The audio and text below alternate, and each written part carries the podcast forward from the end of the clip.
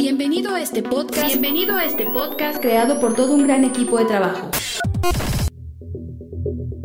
Permíteme presentarnos. Esfuerzo y Valor es una congregación que profesa la sana doctrina. La iglesia es liderada por el pastor y apologista Víctor Manuel Banda, quien con más de 32 años en el campo ministerial ha logrado mediante la gracia de Dios y un esfuerzo constante llevar a casi todo el mundo el Evangelio de Cristo. Nuestro objetivo como equipo es que cada oyente en este podcast sea beneficiado, llevar hasta sus vidas el alimento espiritual, pero sobre todo que conozcan más profundo a Dios y crezcan de manera constante en su caminar cristiano.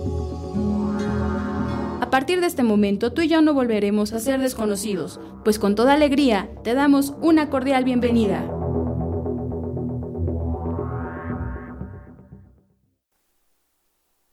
Eclesiastés capítulo 1.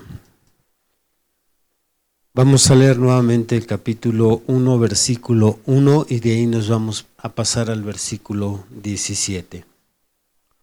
Adelante.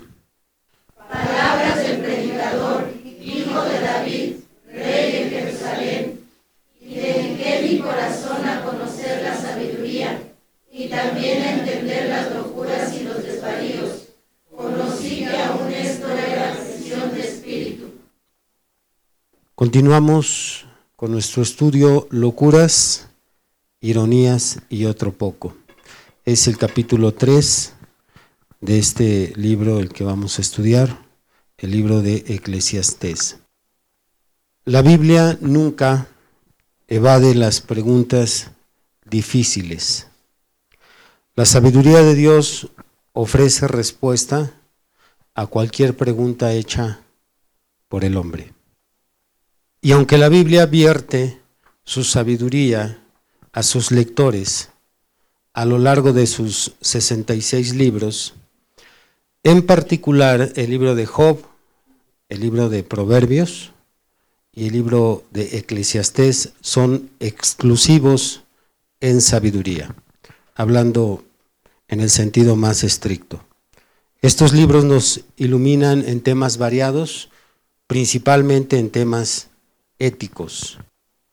Y los libros del sabio Salomón consideran cómo encontrar el significado a la vida, enseñándonos ¿Cómo combinar el temor de Dios con la idea de disfrutar los beneficios temporales debajo del sol?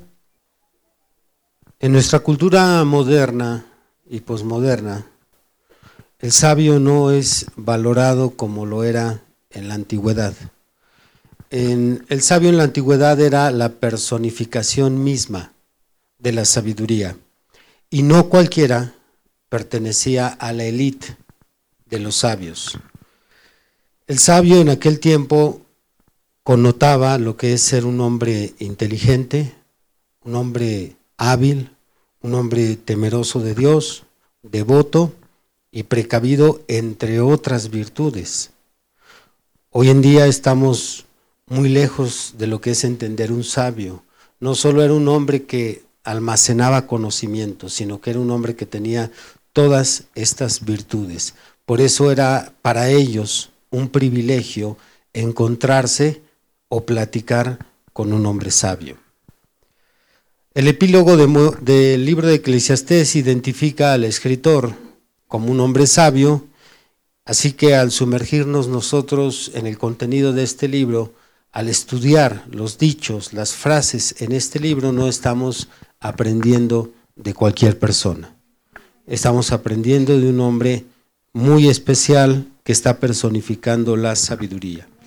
Aun cuando pensamos en los hombres que son considerados sabios actualmente o que son grandes genios, como Stephen Hawking, que es una de las mentes más brillantes de este siglo, hay algunos que consideran que Stephen Hawking es el sucesor de Albert Einstein, o un Neil Tyson, que es un eh, viene a ser un astrofísico, un escritor, una mente muy grande en este tiempo en cuanto a ciencia, o un, un Michu, que también es un hombre reconocido en el campo científico, ninguno de ellos, por lo grande que sean en este tiempo, se puede comparar con Salomón.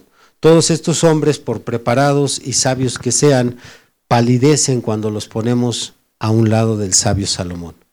Porque ninguno de ellos tiene experiencia en lo que es la ingeniería, la arquitectura, ninguno de ellos es poeta o compositor, ninguno de ellos fue arquitecto como lo fue el sabio Salomón. Así es que al considerar quién es el autor de este libro debe despertar nuestra inquietud, nuestro deseo, nuestro hambre de aprender de este hombre. Hoy vamos a adentrarnos en el capítulo 3 de este libro. Abran sus Biblias. En este capítulo encontramos dos temas generales. El tema sobre el tiempo, donde Salomón nos va a enseñar que hay tiempo para todo en esta vida, que es el tema más extenso de este capítulo, y el tema de la corrupción de la justicia. Bendito el Señor para siempre. En el tema del tiempo, Salomón nos enseña que ningún trabajo es eterno. Por tanto, nuestros hechos deben de estar cambiando según exija la situación, porque en cada situación vamos a darnos cuenta que existen dos lados, sea una situación de trabajo, una situación de familia, sea una situación sentimental, una situación de salud, en todas las situaciones, en todas las circunstancias existen dos lados, el lado positivo y el lado negativo. Y estos son estados naturales de la vida, por tanto Salomón nos va a instruir en este capítulo lo importante que es aprender a caminar de ambos lados, del lado negativo y del lado positivo. En nuestra comodidad, en nuestra reacción humana, nos gustaría siempre estar del lado positivo, siempre el lado bueno, el lado que siempre florece y prospera todo. Pero Salomón nos lleva por esta reflexión y nos dice, tan natural es lo positivo como lo negativo, Dios lo proveyó así y es parte del ciclo de la vida, por tanto debes de aprender a caminar en ambos lados ya que hay tiempo para todo. Eclesiastés capítulo 3. ¿Alaban a Dios? Muy bien, comenzamos ahí en el versículo 1. Todo tiene su tiempo y todo lo que se quiere debajo del sol tiene su hora. Repitan, todo tiene su tiempo y todo tiene su hora. Todo tiene su tiempo y todo tiene su hora. Ahorita que empecemos a, a seguir a Salomón, a llevarnos en diferentes eh, aspectos y necesidades y confrontaciones con las que el hombre continuamente lidia, ¿qué es lo que vamos a aprender de aquí? Correcto. Entre el tiempo y la hora, todo tiene un lado positivo, todo tiene un lado este, negativo y tenemos que aprender a caminar en ambos lados.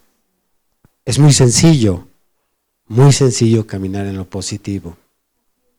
Eh, no, se no se requiere que nos instruyan cómo sonreír en lo positivo, cómo sentirnos eh, valga la redundancia, positivos en lo mismo positivo. No se requiere eso. Todos saben caminar en lo positivo. En lo negativo es donde comúnmente nos quejamos, nos peleamos, nos enojamos, reclamamos a otros, culpamos a otros. Y Salomón dice, tan natural es lo negativo como lo positivo. Hay tiempo para que te vaya bien y hay tiempo para que te vaya mal. Hay tiempo para que te enriquezcas, hay tiempo para que te vayas a la miseria. Hay tiempo para que camines sano, hay tiempo para que te enfermes. Es lo que vamos a leer ahorita en todos estos pasajes. Bien, versículo 1. Todo tiene su tiempo y todo lo que se quiere debajo del cielo tiene su hora. Tiempo de, de nacer y tiempo de morir. Sabemos que las personas no cristianas reniegan comúnmente en el tiempo de la muerte. La mayoría de personas no cristianas se preguntan por qué se tuvo que ir tan joven, se preguntan cómo es posible que la gente eh, que esté apenas disfrutando la vida nos dé esta sorpresa y se vaya, Pero Salomón nos dice, así como es tan natural y tan positivo nacer, es tan natural y aunque sea negativo, también tenemos que aceptar el tiempo de morir. Los cristianos tenemos que encontrarle ese lado bueno a lo negativo, porque no es contradictorio. Es buena también la muerte desde la perspectiva cristiana, porque nosotros sabemos que si no hubiera muerte, sería solo sufrimiento. Imagínese usted una persona de 60 años, ya desde, algunos desde antes empiezan con los achaques, 60 años. 70 años, ¿cuántas enfermedades más? ¿Con cuánta dificultad se movería alguien a los 150 años? Ya hacia los 100, 120 las personas están totalmente encorvadas. Imagínese usted a los 200 años, una bolita y nada más todo hecho lleno de arrugas y puras quejas y dolores y la muerte es buena porque la muerte para el cristiano es un escape del sufrimiento. Es la puerta que nos lleva al hogar celestial. ¿Alguien recuerda qué fue lo que dijo el apóstol Pablo sobre la muerte? ¿Cuál era para él la visión sobre la muerte. Porque para mí el vivir es Cristo y el morir es ganancia. Para el cristiano es bueno cuando llega el tiempo de la muerte.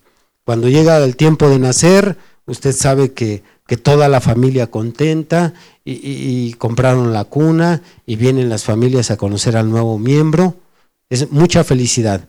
Pero también tenemos que estar preparados para cuando llegue el tiempo de morir, no quejarnos y mucho menos cuestionar a Dios. Sea que Él se quiera llevar a alguien o nos quiera llevar a nosotros a temprana edad, hay tiempo de nacer, tiempo de morir. ¿Alaban a Dios? Tiempo de, de plantar y tiempo de arrancar lo plantado. Esto es en relación al trabajo. Ustedes saben que los dos oficios comunes de los israelitas era la agricultura y la ovicultura. Ellos se dedicaban al cuidado de los animales, de eso vivían, vivieron por siglos desde los patriarcas, porque Abraham tenía sus ganados, hasta que ellos entraron a la tierra prometida, se dedicaban a cuidar animales, vivían de eso, y de sembrar la tierra. Así es que Salomón dice, bueno, hay tiempo de preparar la tierra para la siembra, que es cuando hay que arrancar toda la hierba, y hay tiempo de empezar a sembrar la semilla. Esto nos lleva al análisis del tiempo del trabajo. En, nuestros días, pues tal vez casi nadie se dedica al campo, por lo menos de aquí. Tenemos trabajos con horarios. Bueno, esta es una reflexión para los flojos. Hay tiempo de trabajar y tienes tiempo de vacaciones. ¿Cuál de los dos les gusta a ustedes más? Pero la Biblia no aprueba la flojera. La Biblia le dice a los flojos, ve a la hormiga, oh perezoso. Proverbios 6. ¿Cómo es que no tiene ni capitán ni señor? y en el tiempo del trabajo que es antes de que llegue el invierno para los animales, porque muchos animales llegando el invierno se estaciona todo, es tiempo de invernar, de descansar, pero ellos estuvieron preparando su comida para antes del invierno. Así es que Salomón aquí nos lanza una reflexión o les lanza principalmente una reflexión a todos los flojos, aquellos que no les gusta trabajar, aquellos que se levantan tarde, aquellos que dicen hoy no voy, aquellos que dicen otra semana más de vacaciones, dice, no, tienes que aprender a mantener este equilibrio. Y si es tiempo de trabajar, a trabajar. Dice en el verso 3, tiempo de matar y tiempo de curar. Un poquito confuso, ¿verdad? Tiempo de matar. ¿Cuántos están listos para vivir este versículo? ¿Cuántos quieren obedecer la palabra de Dios? Estamos listos para obedecer este versículo, nada más hay que darle la aplicación correcta en nuestros días.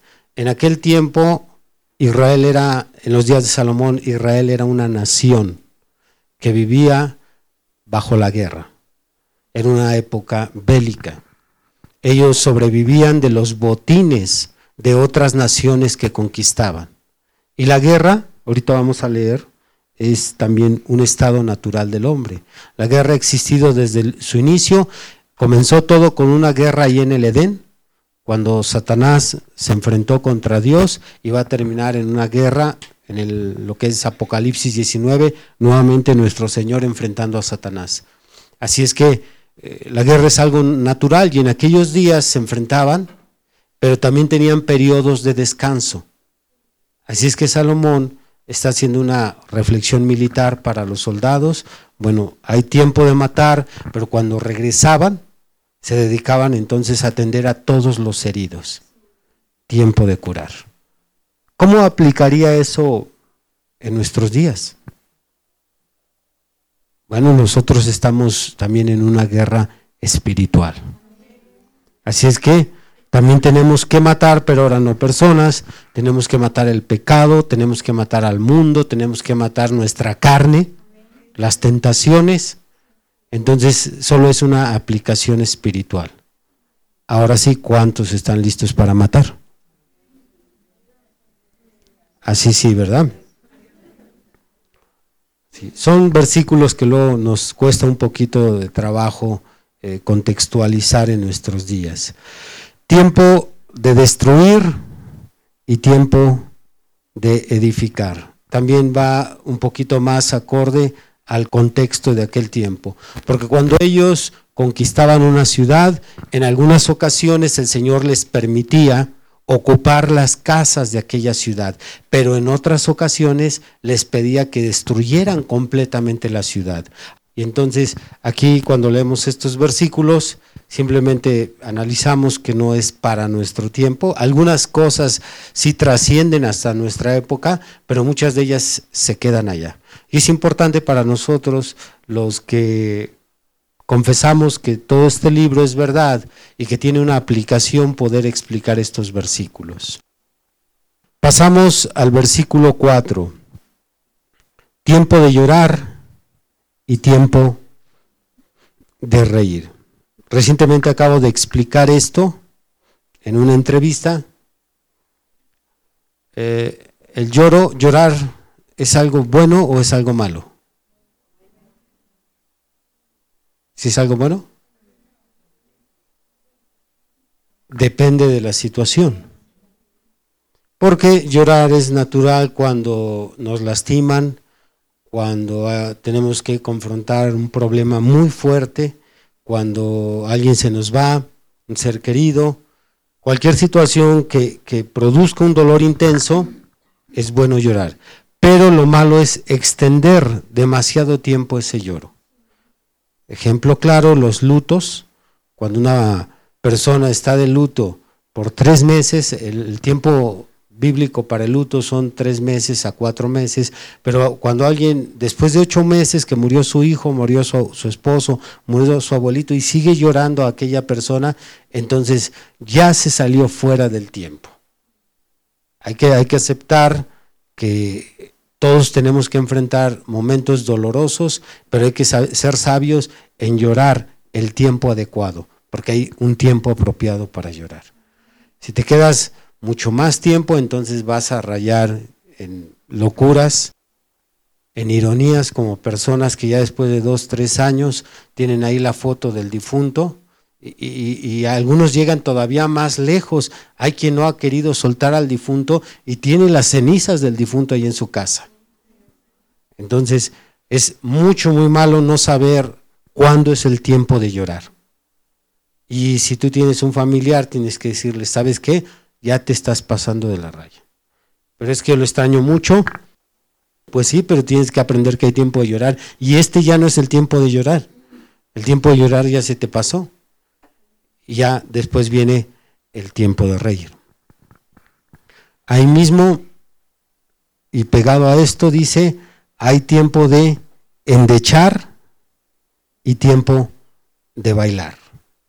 Esto es aquello que hacemos para mostrar eh, que extrañamos a la persona, que nos dolió mucho que se haya ido, bueno, vamos a endecharlo. ¿Cómo se endecha en esta cultura los muertos?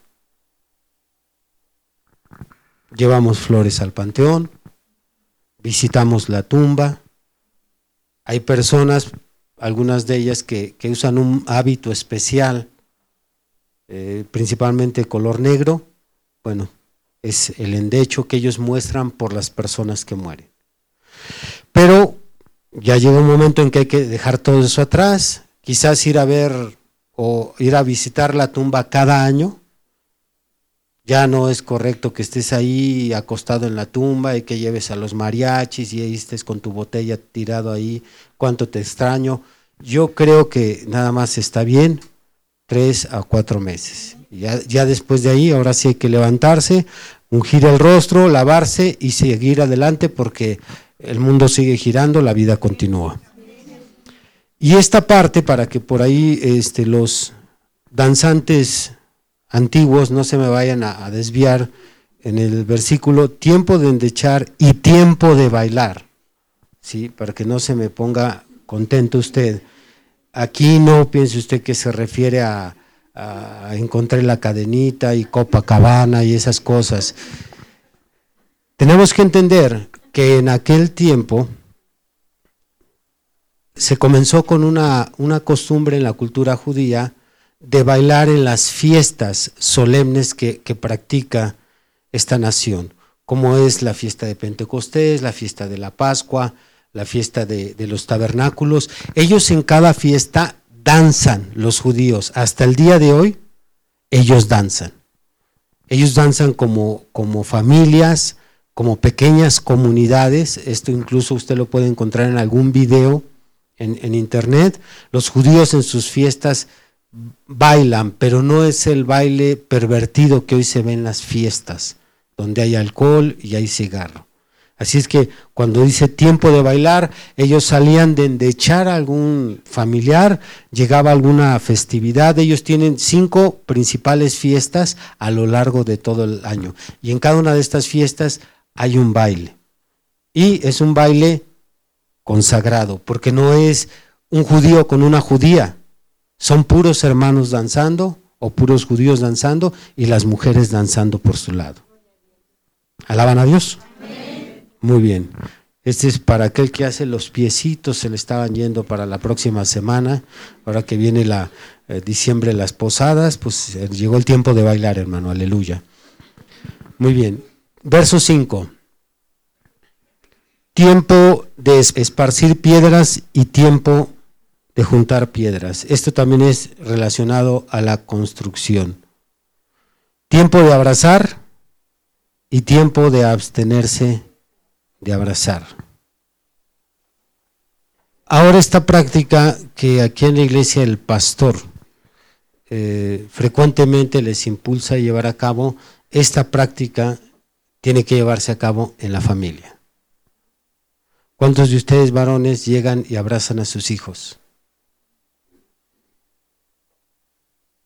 Llegar, abrazarlos, expresarles cariño. Va a llegar un tiempo en que se te van a ir y ya no es tiempo de abrazar. Ahorita es el tiempo de expresarles nuestro cariño, transmitirles el amor para que ellos también un día puedan transmitir amor a sus seres queridos. Pero a veces no hay tiempo de abrazar en la casa porque el hombre entra corriendo, sale corriendo, la mamá le dice a los niños, hazte para allá, ahorita no, hija, ahorita no.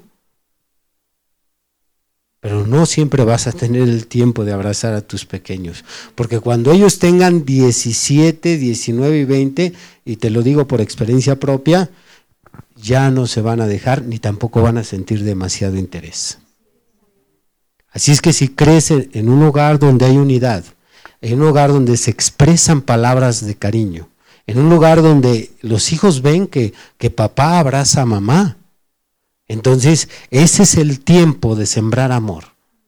Pero ya cuando se pase ese tiempo vas a querer rescatar a tu familia y va a ser demasiado tarde. Esa es la diferencia entre las familias unidas y familias desunidas. Le doy yo gracias y gloria a Dios porque nos ha permitido trabajar a mi esposa y a mí eh, en este terreno desde que mis hijos son pequeños y ahorita ya tres de ellos que están casados. Ellos cuando tienen un problema se buscan, se frecuentan, se unen, pero esto se sembró desde pequeño. Así es que ese es el tiempo, cuando ellos están chicos. Cuando el matrimonio tiene tres a cinco años de frescura, es el tiempo de abrazar para que aquellos se queden en la familia. Porque hay, hay niños que no conocen los brazos de papá, no, no han escuchado nunca palabras de ternura, solamente conocen a papá como el policía y el proveedor de, de la familia, el que suelta el dinero y ya está ahí. Así es que ahorita aquellos hogares que tengan pequeños, todavía es tiempo de abrazar. Si están grandes y nunca lo hiciste, pues haz un intento a ver quién quite y, como dicen por ahí los jóvenes, pegue tu chicle, pero a veces no pega. Sí. Y ahora los jóvenes son muy cursis y ay, esté para allá, papá, espérate, mamá. Así es que no hay como hacerlo desde pequeños. Estamos en el versículo 6. Tiempo de buscar y tiempo de perder. Casi siempre la mayoría estamos en el tiempo de perder. Perdemos dinero, perdemos en los negocios, perdemos a la familia, perdemos a la pareja. Bueno, esto nos lleva solamente a una, a una reflexión de lo que sería lo importante que es ser sabios en los negocios. Porque usted sabe que la mayoría de nosotros eh, como cristianos queremos depender en todo de Dios, que Dios sea quien bendiga, que Dios sea quien prospere, que, que, Dios sea quien abra puertas, que Él dé, pero más bien encontramos, vamos a relacionar más adelante otros versículos con este consejo, donde el Señor nos instruye a ser sabios en el manejo del dinero. Verso 6, tiempo de guardar y tiempo de desechar. Aquí vamos a ayudarles a todos aquellos que tienen la casa llena de tiliches, de fierros viejos, las cazuelas de la bisabuela, eh, los recuerdos de los niños, que tanta cosa que guardamos ahí. Nada en contra de los recuerdos, pero a veces no podemos tener una casa espaciosa, limpia y bien acomodada, porque nunca llega el tiempo de desechar. Y a mí me pasa con, con la esposa, oye, vamos a tirar, no, eso y déjamelo. Oye, esto no sirve, ese es un recuerdo. Eh, oye, déjame. Y hay infinidad de cosas guardadas, tantos papeles, hay rancios, fotografías que ya ni se ven de lo arrugadas que están. ¿Cuántos requieren en, en casa un tiempo de desechar? Levanten la mano. Sí. Para que le digas al esposo, a la esposa, mamá, ya llegó tiempo de desechar, mira y para afuera todos los tiliches viejos. Versículo 7. Tiempo de romper y tiempo de coser. Tiempo de callar y tiempo de hablar. Versículo que hace, que alude a la prudencia. Qué importante es que aprendamos a cerrar la boca, abrirla. Desde pequeños se nos enseñó a hablar un niño común, ordinario, a los tres años de edad ya domina entre 300 y 400 palabras. A los siete años domina alrededor de 900 palabras, aunque tiene un conocimiento de 1500 palabras. Entonces, ya como a los nueve años, diez años, podemos decir que un ser humano ya de ahí en adelante sabe hablar perfectamente. Quizás nada más va incrementando su glosario pero el problema es que llegamos a los 60, 70, 80 años y no hemos aprendido a callar. Y es por eso que a veces nos dicen, cierra la boca. ¿Cuántos de aquí saben callar? Si ustedes supieran callar, hermanas, se callarían cuando el esposo está enojado, porque la situación se va a empeorar si ustedes abren la boca. Si ustedes supieran callar, se callarían cuando se está arreglando un problema ajeno y ustedes vieron algo. Ustedes si aprenden a callar, no dirían nada. aunque ustedes vieron cómo se dieron las cosas. Si ustedes aprenderían a callar, no estarían reclamándole a aquel con quien van a salir perdiendo. Hay muchas circunstancias donde debemos de aprender a cerrar la boca. Y el día que aprendas a callar, porque también hay tiempo de callar, es el día que te van a dejar de decir y a ti qué te importa. Es el día que te van a dejar de decir, ¿y quién te preguntó? Es el día que te van a dejar de decir, no te metas en lo que nadie te está llamando. Ese día, cuando aprendas a callar. ¿A cuántos les hace falta tiempo de callar? Es para que te lo digas a ti mismo. ¿Sí? En el momento que estás viendo cierta situación, Víctor Manuel, calladito. Tranquilo. No te metas en lo que no. Una ocasión el hermano Carlos nos platicó, él estaba predicando y nos platicó un testimonio de que él iba caminando por una plaza y vio como un hombre estaba maltratando a una mujer, era un matrimonio joven, eran esposos.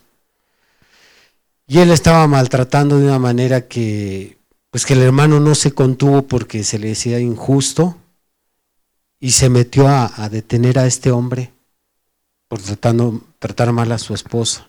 O sea, la situación fue tan fuerte que él no se contuvo. Y trató de, de estar de intermediario. Y la esposa le dijo, ¿y usted qué le importa si es mi esposo? Él me puede tratar como él quiera. Hermano no sabía que era tiempo de callar. A veces es tiempo de hablar y es cuando uno debe decir, espérenme, así no fueron las cosas, esto es así, vamos a arreglarlo, vamos a... Pero a veces tenemos las cosas al revés. Hay problemas en el hogar y el esposo llega y se acuesta y no reúne a la familia y no investiga qué pasó y no es para que tome nota del asunto y empiece a corregir. No, va y se encierra. Y allí es tiempo de hablar y no tenemos bien equilibrado estos tiempos. Que Dios nos ayude. Verso 8. Tiempo de amar y tiempo de aborrecer. Como cristianos podremos aborrecer. ¿Habrá dentro del cristianismo un tiempo para aborrecer a alguien? ¿Sí? Claro que sí hay tiempo para aborrecer a una persona, pero tengo que explicar que no nos está mandando el Señor aborrecer, sino más bien que hay circunstancias en las cuales alguien nos decepciona o nos daña, que en nuestro corazón sentimos un rechazo hacia esa persona y esa es una reacción natural. Así es que si alguien te hizo algo y en ese momento te vino una molestia, un aborrecimiento hacia él, es normal. Pero dijo Pablo en Efesios 4, airaos, pero no pequéis. Y no se ponga el sol sobre vuestro enojo. Efesios 4, 26. Entonces, enojarse y sentir de repente rechazo hacia alguien es natural. Lo que no es natural o no debe de ser natural en tu vida cristiana es quedarte en ese estado, sino más bien ya me hizo enojar, ya me sacó de mis casillas, ya aventé todas las cosas, ya refunfuñé, ya hice todo. Ok, ya pasó tu tiempo de aborrecer. ¿Ahora qué sigue? Tiempo de amar. Ahora tienes que ir a buscar a la persona y, pues perdóname, que crees que se me subió el apellido. Me hiciste esto, me hiciste, ¿cómo no me iba a enojar? Pero vamos a hacer las paces. Y ahora es tiempo de amar. Porque mencionamos que el lado positivo y el lado negativo son estados naturales de la vida. Es normal. Hay cristianos que no entienden esto y piensan que los cristianos no se deben de enojar. A ver, ¿ustedes creen que un cristiano se debe enojar? ¿Sí? ¿Por qué, hermano? porque es natural. ¿Y qué es lo que no es natural? Que nos quedemos enojados. Y aquí ya le pegamos fuertemente a los orgullosos.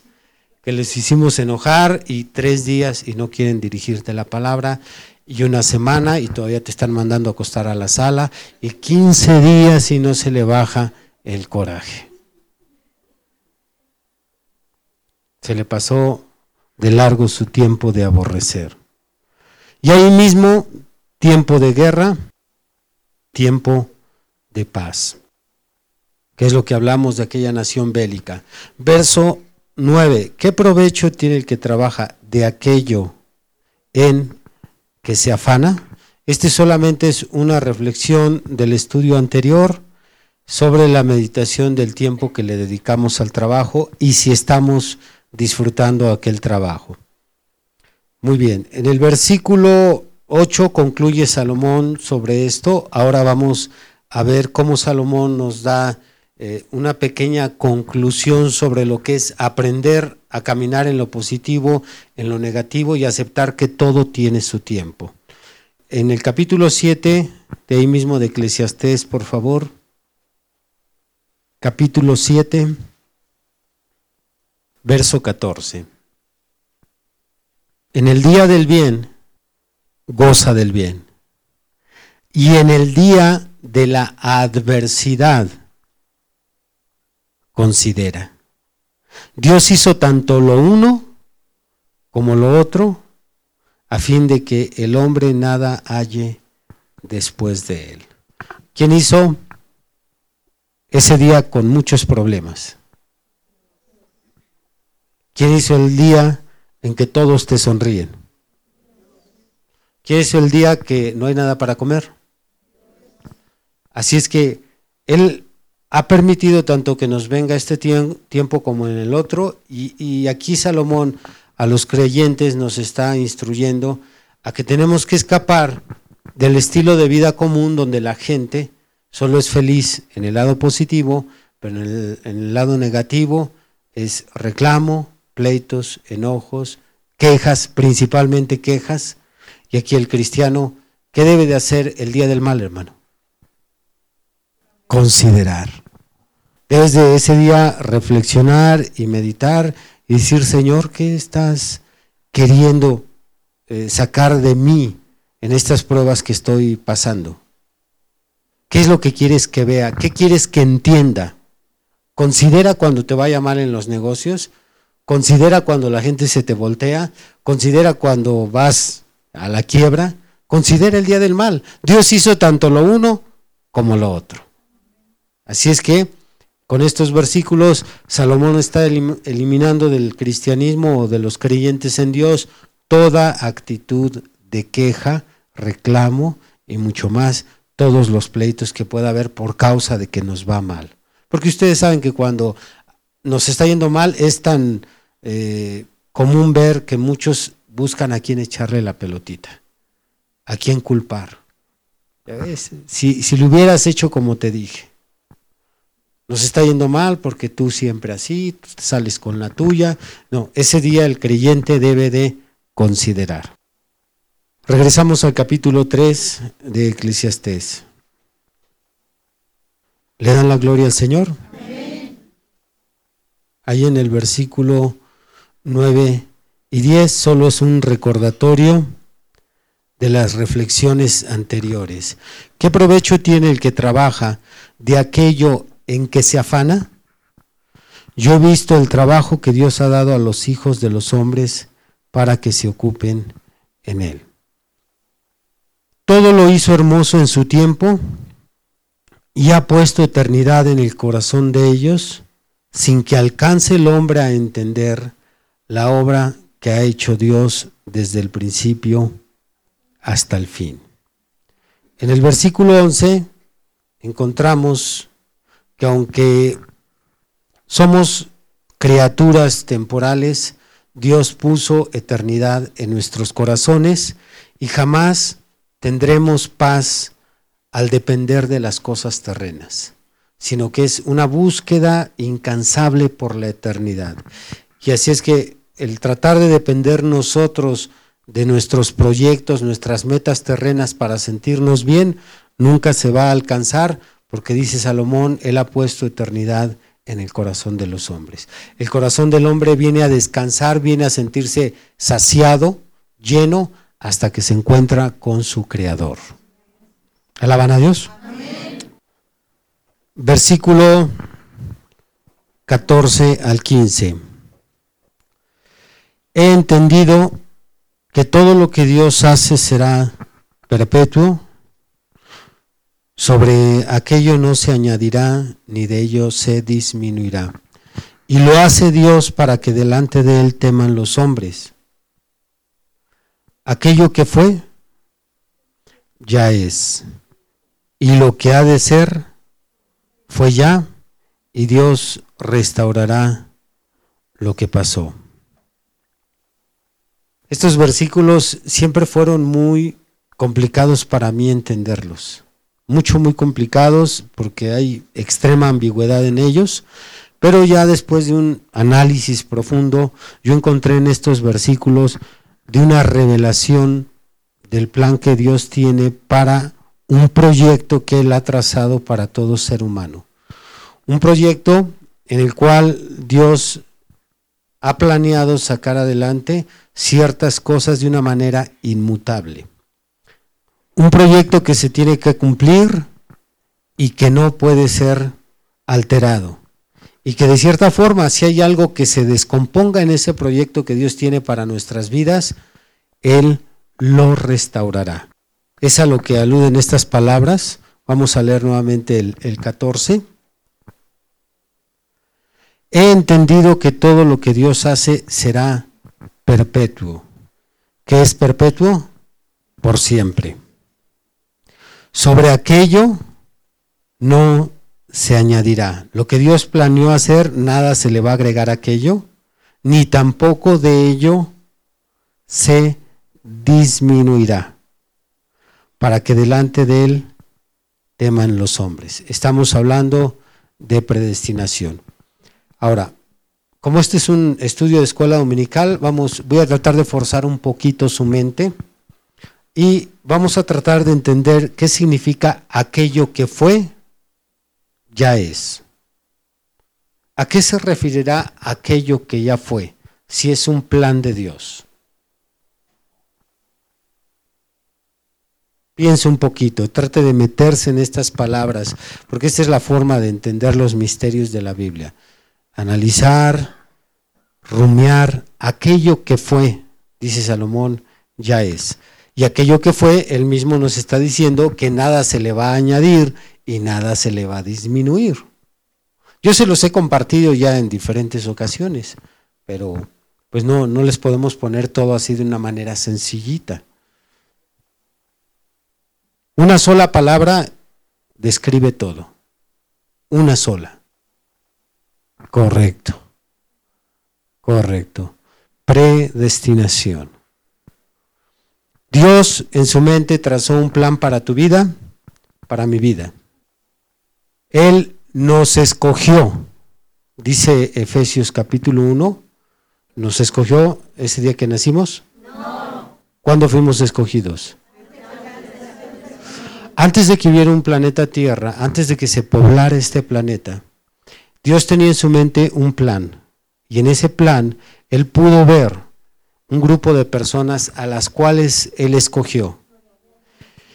Y al escogerlas, las escogió, dice Efesios capítulo 1, para ser santos. Las escogió para santificarlas.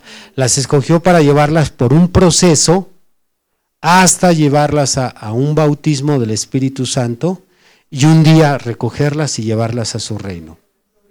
Entonces dice aquí Salomón que de aquello que él planeó, aquello que ya fue, nada se puede quitar ni nada se puede disminuir. Es un plan inalterable. Tiene que permanecer. ¿Qué palabra lo declara así? Perpetuo. Es un plan perpetuo. He entendido que todo lo que Dios hace será perpetuo. Sobre aquello no se añadirá ni de ello se disminuirá. Las personas escogidas para salvación no va a faltar ninguna, ni se le va a ir al Señor una de más, sino aquellos que fueron escogidos van a estar en ese plan, en ese proyecto, no puedo faltar, ni tampoco te puedes colar. Y luego dice aquí que todo lo que el Señor hace aquí es perpetuo. Aquello que fue ya es, ¿dónde fue? En la eternidad, correcto. Antes de la fundación del mundo, dice, ya, ya es. Y lo que ha de ser en el futuro, esto es cuando lleguemos a su reino, fue ya. ¿Dónde fue? ¿Dónde fue? En la eternidad. Todo allá en aquel plan de Dios, en su mente. Y, y si algo sale mal, Dios restaurará lo que pasó. Todo lo que el diablo pueda hacer aquí con nosotros y destruir nuestra vida espiritual, aún así como somos parte de aquel plan, Dios lo restaurará, pero el plan de Dios tiene que seguir adelante. Si eres un hijo de Dios, una hija de Dios, y como que te estás alejando, y como que te vas al mundial, este, Dios tiene tantas formas y tantos medios de regresarte al camino, como compartía nuestro hermano ayer, quebrarle la, oveja la pata, eh, mandarla al hospital, una prueba tan fuerte que te vuelve a meter en el camino pero Dios restaurará lo que pase. Aleluya. Interesante que Salomón haya incrustado esto aquí, que no tiene nada que ver con nuestro tema, pero es importante para la predestinación. Versículo 16. Y aquí vamos a ver en el versículo 16 en adelante, bueno, algunos versos son también recordatorios, pero lo que es el absurdo de la vida en los tribunales. Vi más debajo del sol, en lugar del juicio, allí impiedad y en lugar de la justicia, allí iniquidad. Esto es de lo que más hay en este mundo. La corrupción por parte de aquellos que están como autoridades que manejan las leyes. Y nosotros sabemos que eh, México es uno de los países más corruptos, creo que estamos en el tercer lugar de Latinoamérica, los países más corruptos de todo el continente, donde se maneja el famoso soborno, donde las cárceles están llenas de inocentes, donde toman al chivo expiatorio porque no pueden encontrar al culpable, donde todo es corrupción y torcedura de la ley. Pero siendo que la mayoría de nosotros cuando hemos visto estas injusticias, nos sentimos impotentes, nos sentimos amarrados, no podemos hacer nada contra nuestras autoridades por toda esta corrupción que se ve. Salomón nos da un consuelo en el siguiente versículo. Verso 17, y dije yo en mi corazón, al justo y al impío juzgará Dios, porque allí hay un tiempo para todo lo que se quiere y para todo lo que se hace. Ese es el único consuelo que hay si alguna vez te han hecho una injusticia. Si en alguna ocasión el maestro te reprobó injustamente nada más porque la traía contigo, o el agente de tránsito porque le contestaste mal, te aplicó una multa que no debería de aplicarte, o incluso el pastor se portó mal contigo y por qué si yo soy buena oveja, hay un tiempo en que Dios sacará todo eso y lo juzgará. Ese es el único consuelo. Como dice Romanos 13, dijo el Señor, mía es la venganza, yo daré el pago. Así es que nadie se va delante de Dios. Te puedes ir delante de los hombres sin pagar las que hiciste, pero delante de Dios todo será un día sacado a la luz porque allá habrá el tiempo suficiente. Dios se tomará el tiempo para juzgar a cada persona de sus pecados no confesados. Los pecados que tú confiesas y arreglas con la persona, nada de eso se sacará en el día del juicio. Bueno, ustedes agoten todas las posibilidades de arreglar las cosas pendientes, porque las que no arreglen aquí, allá hay tiempo para que Dios te las saque. A ver, ¿qué andabas haciendo con aquella mujer? a ver tus diabluras. A ver, lo que estuviste sacando ahí de la empresa. Pero si tú vas y le dices al patrón, me estuve robando la mercancía, aquí está y lo voy a restituir, allá ya no vas a ya no el Dios, el Señor no te va a sacar nada. Todo lo que arreglemos aquí no sale allá y todo lo que quedó pendiente aquí allá va a salir. Ah, pero allá va a estar más fuerte porque allá va a salir delante de todos. Los hermanos te van a ver. Fíjate, tú a lo mejor que decías, es que me da pena arreglarlo, imagínate la, la cara que vas a tener delante de todos, porque va a ser delante de los hermanos y de otros más. Uy, pero somos muchos. Allá hay tiempo para todo. Ayúdanos, Señor. Y danos valor. Verso 17, dije yo en mi corazón al justo y al impío, juzgará Dios. ¿Solamente al impío juzgará Dios? Al justo. Y al impío juzgará Dios porque allí hay un tiempo para todo lo que se quiere y para todo lo que se hace. Dije en mi corazón, es así por causa de los hijos de los hombres para que Dios los pruebe y para que vean que ellos mismos son semejantes a las bestias. Esto sí está fuerte.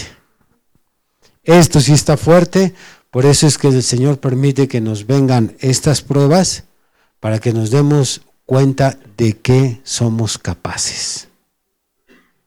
Para que no se nos suba tantito la cristiandad o la santidad o el ministerio, dice aquí el Señor, todo esto Dios lo permite para que veas que eres como un perro, para que vea yo que soy como, como un león, como un cerdo, somos semejantes a las bestias. Nada más es cuestión de que nos suelten tantito el mecate. Porque sin mecate, hermanos, somos igual o peor que las bestias, sin mecate. ¿Qué mecate tienes tú? Joven, ¿qué mecate tienes tú? Ustedes jóvenes que todavía tienen a sus padres como mecates. Esto es que los amarran y los controlan. Un joven que se queda sin padres y que cree que puede hacer lo que quiera, vemos que se comporta igual que una bestia. Y no se diga cuando se le pasaron las cubas. Una mujer sin mecate, esto es sin esposo o sin padre, ¿por cuántas camas ha pasado?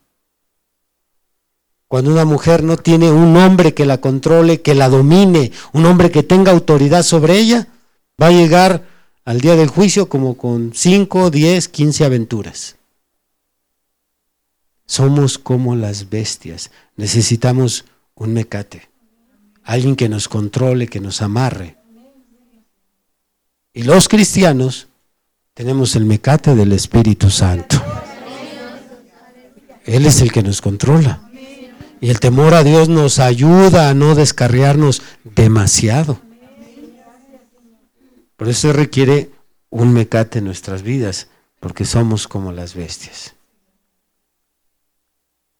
Es la misma carne. Si usted se va a Génesis 1, usó el Señor el mismo polvo para hacer al cerdo, para hacer al perro, para hacer al gallo, para hacer a, a la cabra usó el mismo polvo para hacer nuestros cuerpos. Y es por eso que cuando vienen las pruebas nos descarriamos. Y hay algunos que no les gusta el mecate.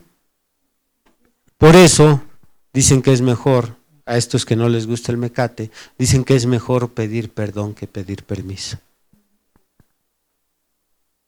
Por eso no, no buscas a tu pastor, porque si tú me buscas a mí, yo te voy a amarrar.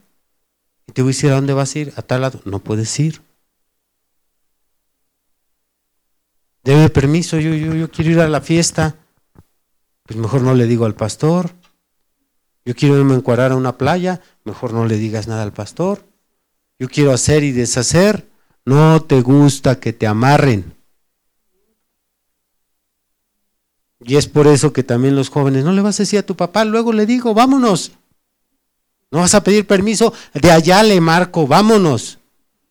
Como bestias. Así somos. ¿Cuántos dicen amén? amén. eso somos. Es lo que tiene la Biblia. Habla y dice las cosas claras como son. Verso 19. Porque lo que sucede a los hijos de los hombres y lo que sucede a las bestias, un mismo suceso es. Como mueren los unos, así mueren los otros, y una misma respiración tienen todos. Ni tiene más el hombre que la bestia, porque todo es vanidad. Solo es una confirmación de que somos como ellas. Todo va a un mismo lugar, todo es hecho del polvo y todo volverá al mismo polvo. ¿Quién sabe el espíritu de los hijos de los hombres sube arriba y el espíritu del animal desciende abajo a la tierra? De aquí pudiéramos predicar un tema muy amplio, porque Salomón nos está diciendo que desconocemos si el espíritu del gato se va al cielo o se va allá abajo. Un tanto extraño, porque nadie ha predicado salvación para los animales. Entonces hay un misterio allí, porque a fin de cuentas, cuando escuchamos al profeta de esta edad, él encontró a su perro y su caballo en el cielo. Entonces, ¿qué determinó que su espíritu de esos dos, de, de, Fritz, que era el perro del profeta, y de su caballo, se fueran para allá? ¿Y qué determina que se vayan hacia allá? ¿Tendrán acciones malas los animales? Todos los perros que mordieron a mis hijos al infierno. ¿Será así? Dile el de al lado, no lo sé, no me preguntes. Verso 21. ¿Quién sabe que el espíritu de los hijos de los hombres sube arriba y que el espíritu del animal desciende abajo a la tierra? Así pues he visto que no hay cosa mejor para el hombre que alegrarse de su trabajo es una recapitulación del punto anterior. Así pues he visto que no hay cosa mejor para el hombre que alegrarse en su trabajo, porque esta es su parte, porque ¿quién lo llevará para que vea lo, lo que ha de ser después de él? O en otras palabras, ¿quién nos va a trasladar al cielo o al infierno para ver qué sigue después de esta vida? Pues nadie. No hay manera de saberlo, si acaso por medio de los testimonios registrados en la Biblia. En el infierno, según el, capítulo 16 de Lucas, solo hay fuego, no hay agua por tomar, hay castigo y hay tormento. Allá en el cielo, en el paraíso, pues los hermanos están en gozo, pero allá no hay casa, no hay trabajo, no hay carro, no hay familia, dijo el Señor en Lucas 20 acerca de del matrimonio, allá en el próximo siglo ni se casarán ni se darán en casamiento. Aquí es cuando puedes disfrutar a tu esposa. Dice Eclesiastés 9:9, goza la vida, pero añade, con la mujer que amas. Tú te quedas nada más hasta la mitad del versículo y estás en los tacos solo. La Biblia dice, goza la vida, pero con la mujer que amas. Así es que el trabajo ve por la mujer y de ahí los dos se van a los taquitos. ¿Cuántas hermanas dicen amén? amén? Y con los hijos, goza la vida con la mujer que amas. No solo tú, sino por eso se mencionó que este libro nos da un balance sobre todas las acciones debajo del sol. Pónganse de pie. Has escuchado el día de hoy una predicación del ministro Víctor Manuel Banda. Vaya mensaje, ¿verdad? Agradecemos tu compañía en este episodio. No olvides compartir con tus amigos esta bendición. Además podrás escuchar predicaciones exclusivas en nuestra cuenta de Patreon, donde nos encuentras como Esfuerzo y Valor. También podrás revisar mucho de nuestro material en las redes sociales, donde nos encontramos como Esfuerzo y Valor. Por supuesto, síguenos en esta plataforma y no te pierdas de más contenido. Nos volvemos a escuchar pronto. Hasta luego.